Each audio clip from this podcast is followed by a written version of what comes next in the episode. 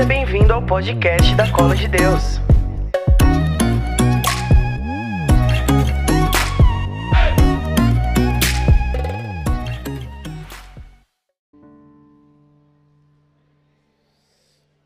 Pegue a sua Bíblia.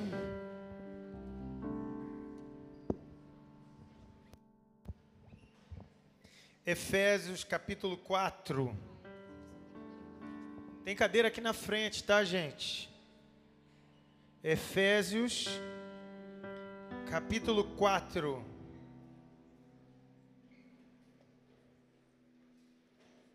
Efésios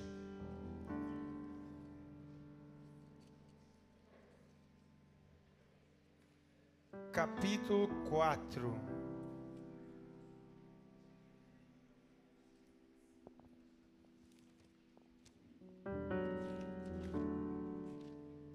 Versículo 13. Efésios 4, 13.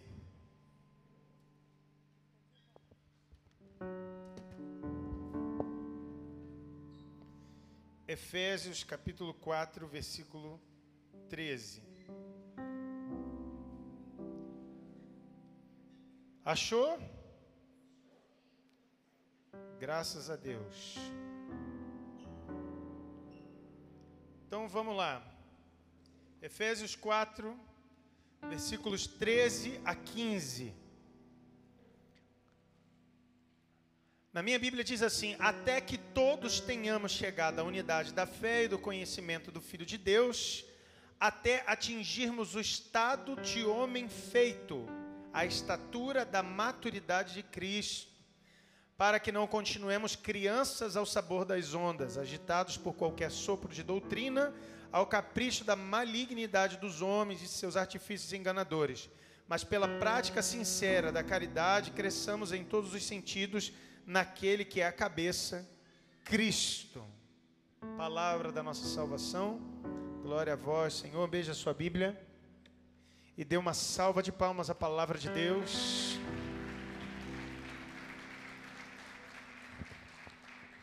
Boa noite. Dê boa noite ao irmão que está do seu lado, dê um abraço nele gostoso. Fala para ele, meu irmão, seja bem-vindo à colo de Deus. Deus abençoe a sua vida. Nós estamos vivendo um novo ano, uma salva de palmas para o ano de 2020. Um ano que vai ser poderoso na presença de Deus. Um ano de prosperidade espiritual, material, familiar, social, financeira. No nome de Jesus. Aqueles que estão desempregados vão arrumar emprego. Os que estão enrolados na faculdade vão passar de ano né? Os que não estão conseguindo pagar as contas vão pagar as contas. E aqueles que são preguiçosos vão sair do marasmo e vão conseguir sair e vencer na vida. Aleluia. Pergunta ao irmão que está do seu lado se ele está fazendo a parte dele para isso acontecer. Você está fazendo a sua parte, irmão? Tá? Se ele não está empregado, pergunta ele foi entregar currículo, irmão? Foi, saiu, acordou cedo. Pois é, Hoje nós começamos uma nova série que nós vamos falar sobre o caráter e a reconstrução desse caráter segundo a palavra de Deus e o Evangelho. Mas eu já preciso começar a dizer que você precisa parar de ser criança e começar a admitir que você até agora talvez tenha levado sua vida de uma forma muito imatura. E você precisa começar a despertar para a vida, que a vida não é uma novela que tem um príncipe encantado e no final eles ficam felizes para sempre. Não é. Amém ou não? Eu, eu ouvi numa, numa dessa. Foi você, né? Que falou uma vez que quando eu falo amém ou não, a pessoa tem vontade de dizer não! Foi a Cecília, né? Ah, foi o Mateus. Mateus também falou isso? É bom saber esses espíritos ruins para depois exorcizar fez um vídeo, né? Pois é. Nós precisamos sair da imaturidade e entrarmos na idade adulta da fé. A Bíblia diz que o reino dos céus é das crianças. Mas ela, a Bíblia não diz que você precisa ser um retardado espiritual. Você precisa crescer. Porque a Bíblia inteira fala que a fé ela tem que sofrer uma ascese. Diga comigo, ascese. Isso, ascese. Isso aí. Ascese quer dizer subida, crescimento, inclinação para o alto. A Bíblia ainda diz assim, ó, buscai as coisas do alto. A Bíblia ainda diz assim, ó, buscai as coisas de Deus e a sua justiça. A Bíblia diz que um homem estava procurando um tesouro e encontrou, foi e vendeu tudo que ele tinha só por causa daquele tesouro naquele terreno, porque ele sabia que aquele tesouro valia mais do que aquilo que ele tinha. Então a Bíblia inteira diz que você não pode ser um estagnado, você não pode ser uma pessoa medíocre. O que é uma pessoa medíocre? Uma pessoa mediana, uma pessoa que está na média. Você não é esse tipo de pessoa. Jesus não quis você assim. Ele quer que você cresça. Cresça no reino. Amém? Porque as pessoas hoje em dia confundem muito crescer com dinheiro. Não é dinheiro. O dinheiro é fruto do teu crescimento com Deus. As pessoas confundem crescer com se casar, não é se casar. O casamento é fruto do seu crescimento com Deus. As pessoas confundem crescimento com arrumar um emprego bom. Não é. O teu emprego bom vai ser fruto do teu crescimento com Deus. E também nas ciências humanas. Porque não adianta você pedir a Deus um emprego bom se você não está preparado para receber. E aqui eu já quero abrir um parênteses para dizer para você que maturidade tem a ver com receptividade. Preste atenção no que eu vou te dizer, Claira. Preste atenção no que eu vou te dizer, Yasmin. A dupla dinâmica. Preste atenção no que eu vou dizer, colo de Deus. Não adianta pedir uma graça a Deus se ela é muito grande e você não tem como segurá-la. Para você receber a graça, você precisa ter estrutura porque senão é pérola jogadas aos porcos. Você recebe a graça e ela vaza por você porque você está furado. Então, para uma grande graça, precisa de uma grande estrutura. E como que Deus trabalha? Eu vou te dizer. Se você pede a Deus, Senhor, me dá paciência, o que, que Ele vai te dar? A Clara, não é, Thay? Um grande problema para você se preparar para a paciência que você vai receber. E aí eu quero te dizer uma outra coisa. A vida espiritual é de glória em glória. Então, se ele te deu uma graça como a Clara, venceu a graça da Clara, ele vai te dar o quê? Um Luiz, que é pior do que a Clara. Porque é de glória em glória, irmão. Eu fui para Jerusalém e eu encontrei com a vice-prefeita de Jerusalém. Cara, que mulher incrível. Ela, ela, eu, ela falava, eu ficava assim, ó. Que a mulher é muito poderosa. Aquela mulher é muito poderosa. E uma frase que ela falou, ela acabou comigo. Ela falou assim, ó. As pessoas pensam que Jerusalém é um desastre. Porque aqui só tem violência porque aqui é uma briga o tempo inteiro. Eu quero dizer para vocês que a cidade de Jerusalém é a cidade mais segura de toda aquela região. Que você pode sair com o seu carro com a chave na ignição, deixar ele de um dia para o outro, que ninguém rouba. Eu vi isso acontecer. Não tem assalto. É seguro demais. Você anda três horas da manhã, você pode andar tranquilo. Por quê? Ela falou por quê? Nós aqui nos empenhamos pela paz. E nós sabemos do conflito entre os árabes e os judeus. E nós descobrimos nisso uma grande oportunidade. Se a gente resolver o problema de paz em Jerusalém, a gente resolve o problema de paz do mundo. Olha a visão da mulher, velho. Você entendeu? Onde que essa mulher, qual é o nível de espiritualidade que essa mulher tem? É altíssimo. Porque ela conseguiu enxergar que problema só é problema porque tem solução. Entende? Se é problema, tem solução. Se é dilema, não tem solução. Se é problema, tem solução. Se é dilema, não tem solução, tem escolha. O dilema é uma escolha. Dilema, você olha para o dilema e fala, ou eu faço isso ou aquilo. Não tem solução. Então você tem que ir. O problema não, o problema é um cálculo matemático. Você olha para ele e você fala, isso tem solução. Se eu fizer isso, isso, isso, isso, resolvi. Resolveu, acabou o problema. Dilema não acaba. Dilema vai continuar existindo. E aí a gente precisa chegar num ponto da nossa vida humana e entender de que a vida não é uma sopa de letrinha. A vida é um prato daquela sopa da tua avó que ela fazia, que acabava o caldo e ficava só os legumes dentro da panela. Já comeu desses aí, Clara? Sopa de legumes sem caldo? Nossa, adorava quando minha avó fazia. Panela, ela chamava de sopa de entulho. Tinha tudo dentro da panela. Até o cachorro. Puxava o cachorro, puxava milete dentro da panela, assim. Cara, e você tinha que comer, cara. Você tinha que mastigar os legumes. Tinha que gastar aqui, ó. Que ia chegar doía de tanto que você mastigava. E ela falava para mim que legume se come mastigando, minha avó falava. Porque o legume cozido tem muita vitamina. Ela falava pra gente. E a gente, ó, caía para dentro do legume carne, cara, que mastigava carne, e mastigava, mastigava. Porque ela falava que isso exercitava o corpo, ela falava. Minha avó era muito doida. Exercitava o corpo. Falava, vó, é, eu sabia que, eu acho que às, vezes eu pensava que era preguiça minha avó. Dela fazer um negócio batido no liquidificador, sei lá, cara. Mas não, ela gostava mesmo de pegar os legumes, partir, botar na panela, cozinhar, temperar e dar pra gente comer mastigando. E ela gostava de ver a gente gastando tempo para comer o negócio, cara.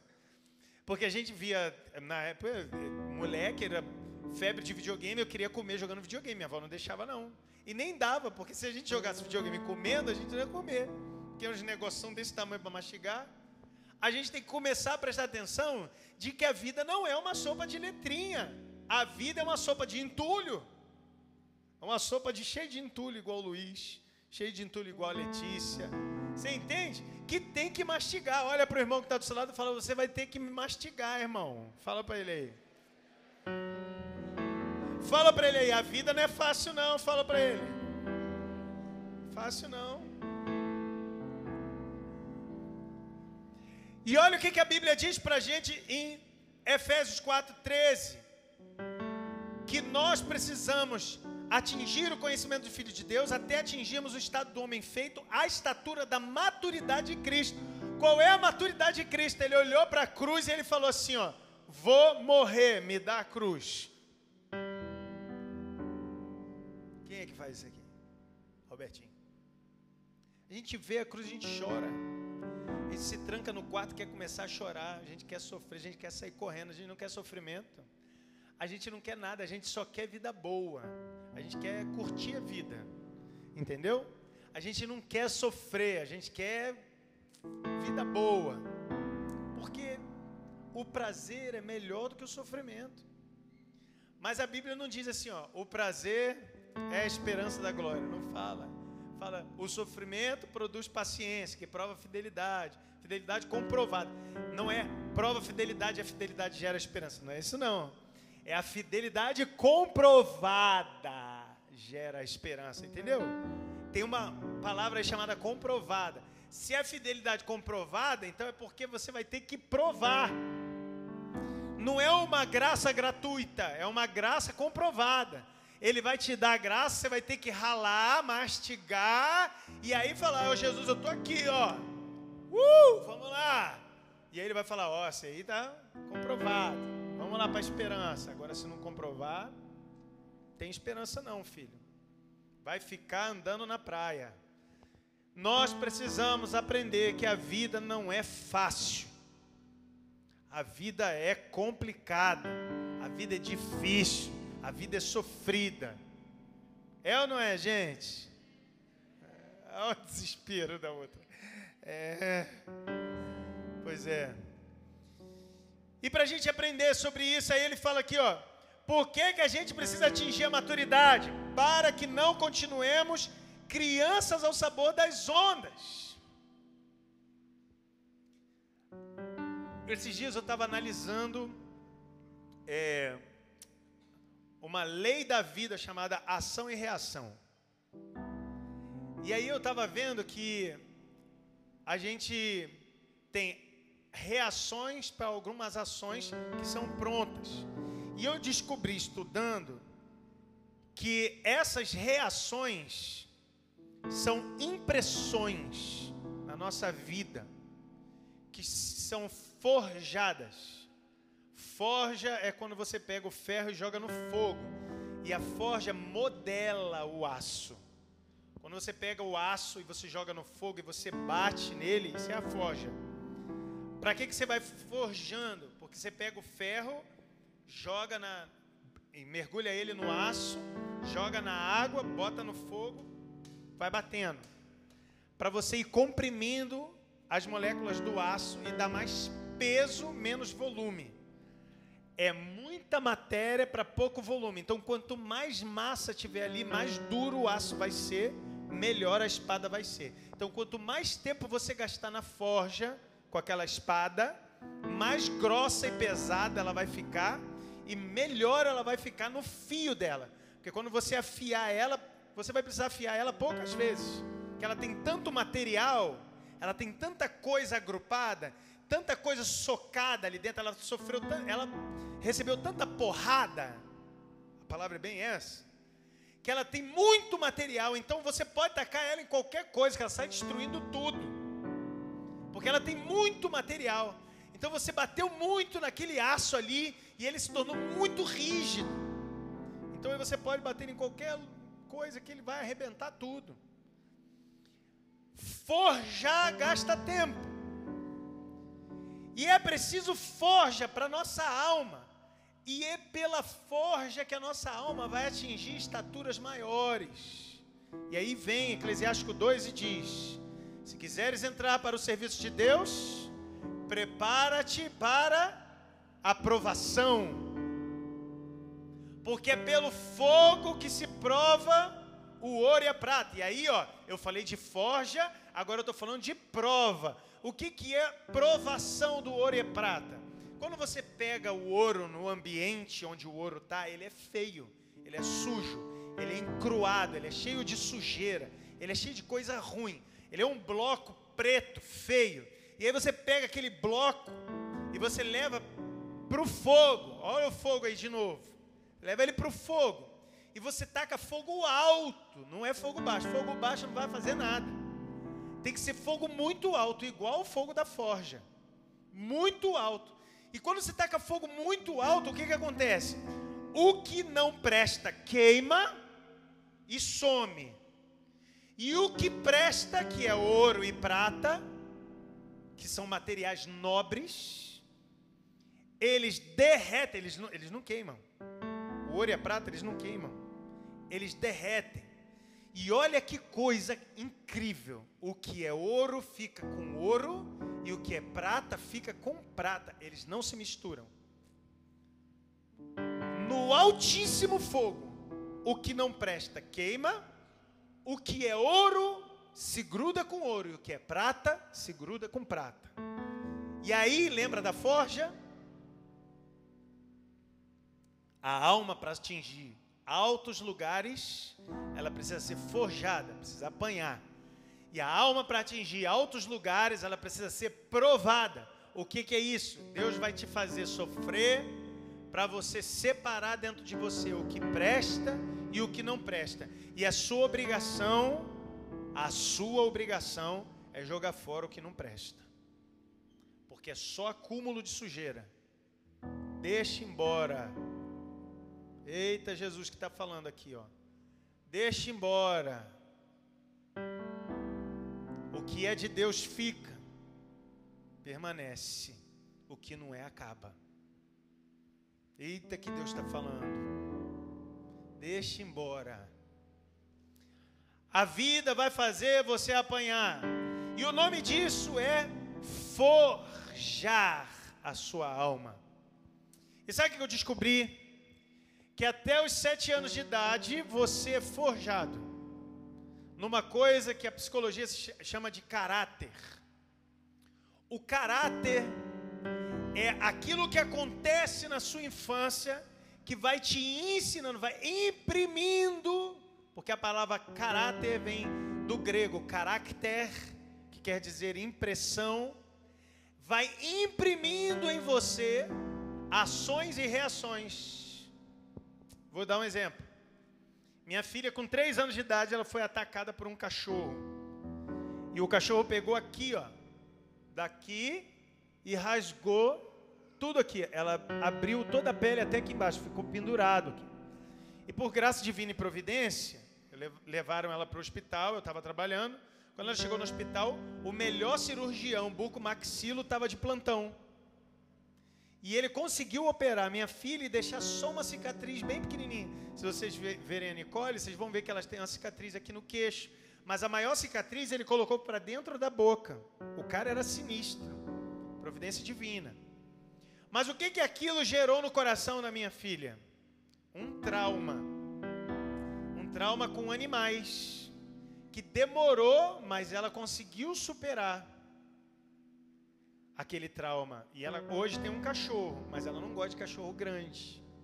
Porque aquilo ficou impresso.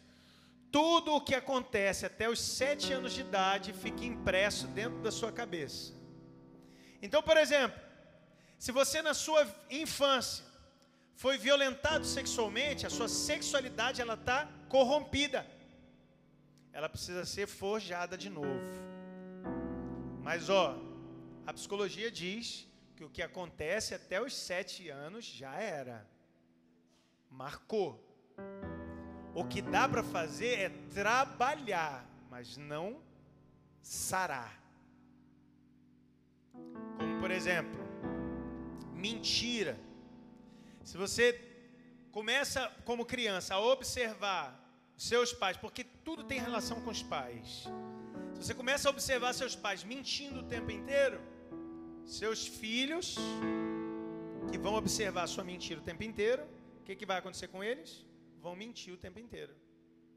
E se eles, se eles não forem corrigidos até os sete anos, se eles não aprenderem sobre a justiça e o castigo até os sete anos, Passou dos sete, eles vão se tornar uma pessoa mentirosa. Porque está forjado no caráter dele. Então o caráter é tudo aquilo que é impresso na sua alma de ação e reação. A personalidade é como você lida com essa ação e reação.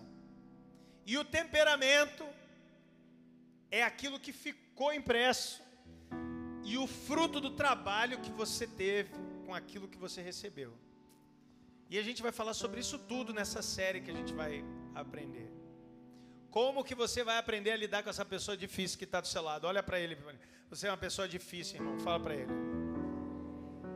Mas fala para ele assim, mas você tem jeito, pode ficar tranquilo.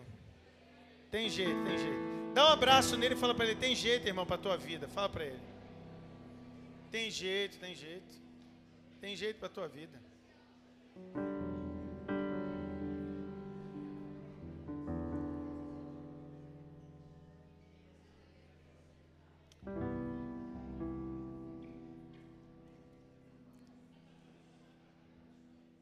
Eu quero terminar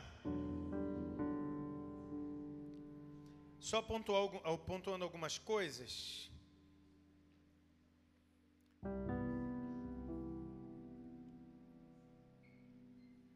Eu quero terminar com a frase de um filósofo chamado Heráclito.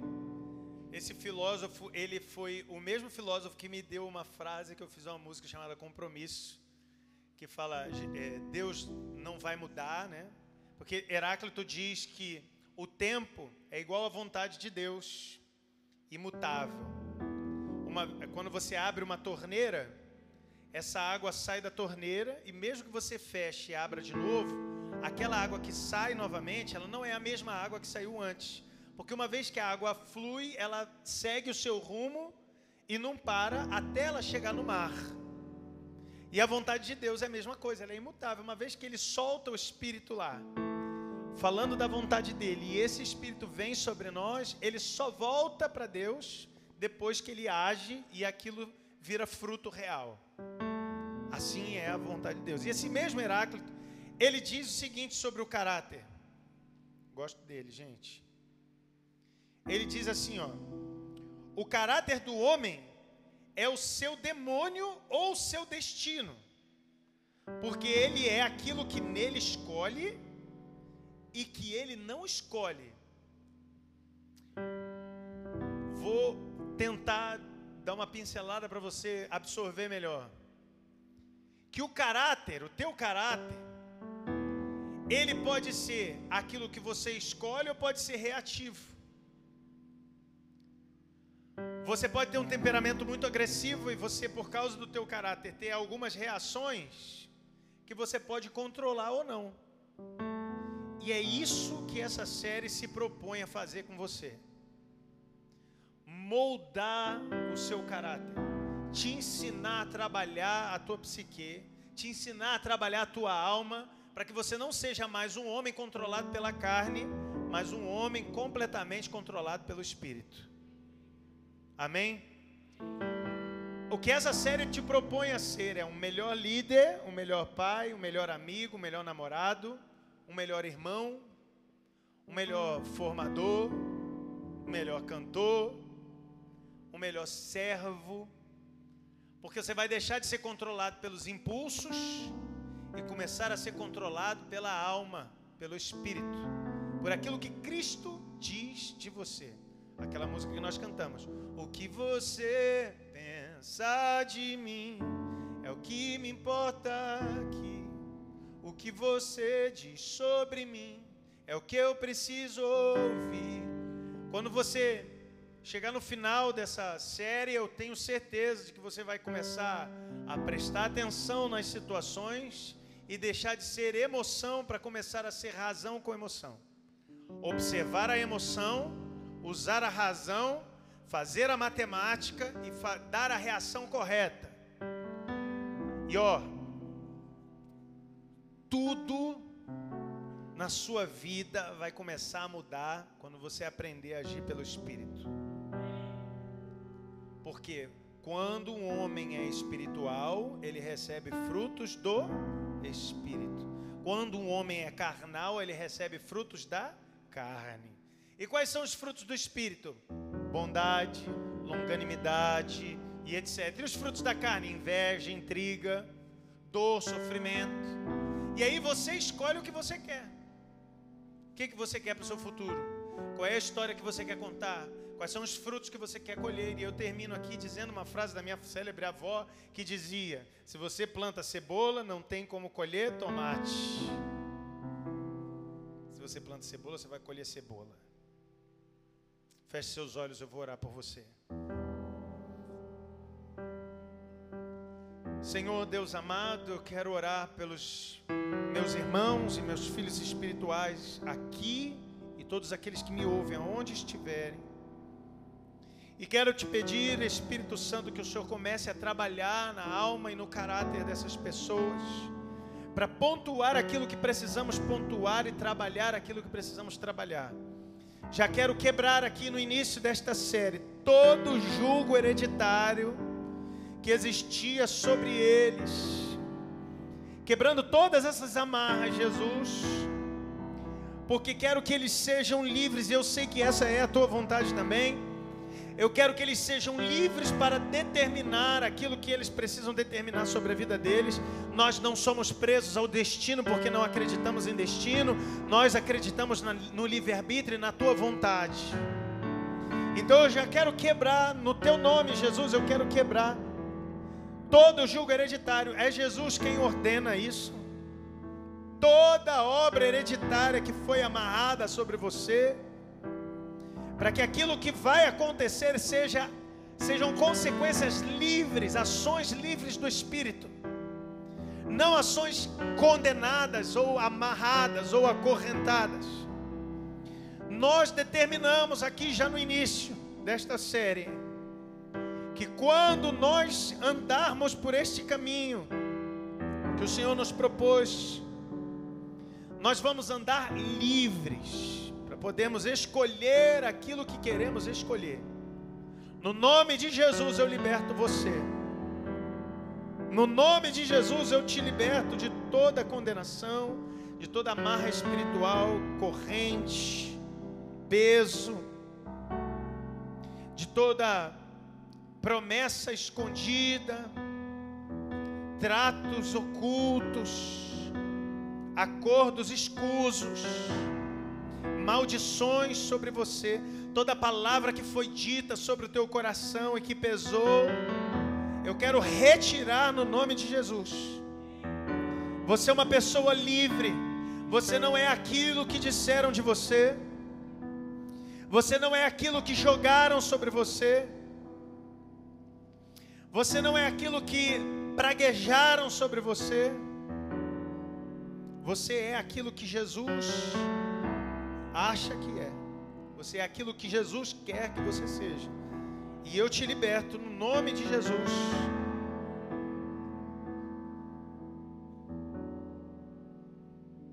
Feche seus olhos. E ouve. Deixa a palavra dessa canção entrar no teu coração como um fermento agora. Um fermento na massa. Fermento para mexer nas suas estruturas. A visão que o Senhor me dava no início de que a música mexeria na sua estrutura celular, na sua estrutura molecular, no seu sangue. Eu vejo Jesus pegando você como uma grande massa e trabalhando o teu coração e o teu caráter, Ele vai trabalhar isso. Ele vai fazer você uma pessoa nova. Ele quer que você seja uma pessoa nova. E essa mudança começou agora. Eu quero profetizar isso na sua vida. Essa mudança começou agora. Ele já está trabalhando em você.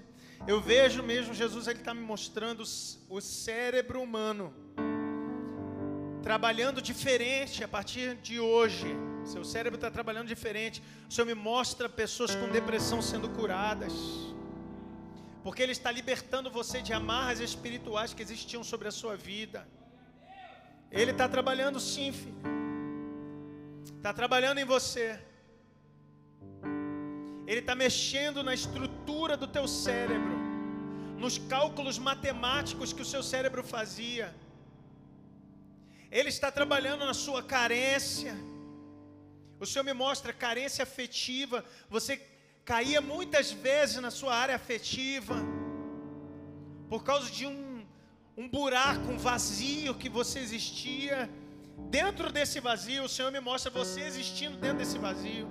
É uma até uma incoerência, mas era como você se sentia. Você sentiu esse vazio tão grande no teu coração que ele ultrapassava a sua existência, ele te tomava por completo. E ele está te libertando desse vazio. Fazendo, ele está refazendo conexões cerebrais. Está te ajudando a calcular melhor a sua vida e ele está te mostrando agora. Eu vejo Jesus te mostrando coisas que você fez e que você não sabia que você tinha feito errado e ele está mostrando você. Ele está te mostrando as coisas que você fez errado. Porque você achava que era uma coisa e agora você está vendo que é outra. E Ele está te dando uma certeza no seu coração de que agora as coisas vão andar. Você sentiu isso no seu coração? O Senhor falando para você e você falando: Não, Jesus, agora eu tenho certeza, agora as coisas vão andar. É verdade isso. Agora as coisas vão andar. A frase foi essa: Agora as coisas vão andar.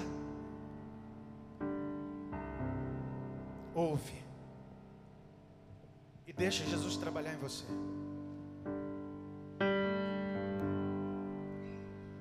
Se tenho medo é que sou sempre me sinto a pior e acabo me culpando no que eu não tenho controle e acabo me frustrando. Se eu erro é tentando acertar, vivo de recomeços. Eu não vou parar. Se tenho medo que sou humano. Sempre me sinto a pior e vivo me culpando no que eu não tenho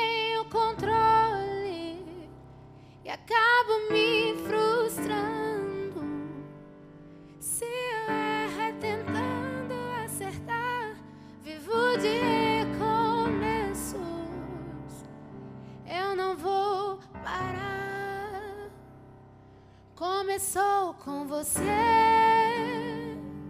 quando você me viu e eu te escolhi. Quando você me olhou,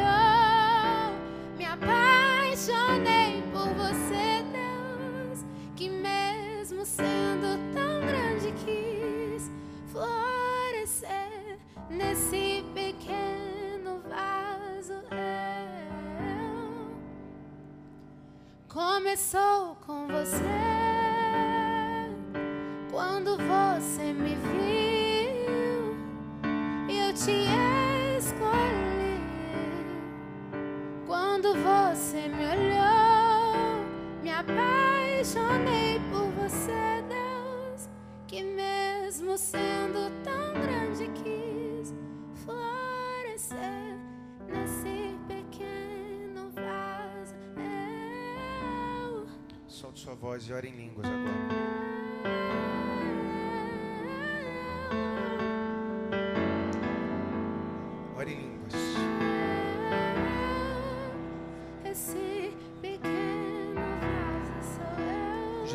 Pegando a sua oração em línguas. E eu vejo ele esticando ela como uma linha e desenhando essa linha como uma assinatura. Ele está assinando espiritualmente a sua decisão.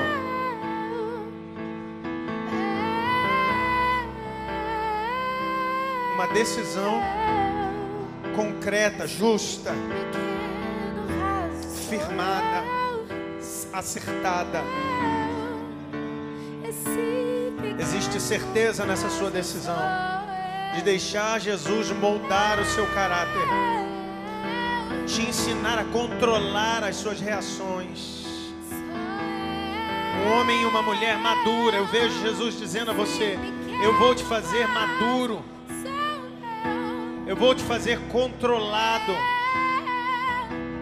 controlada.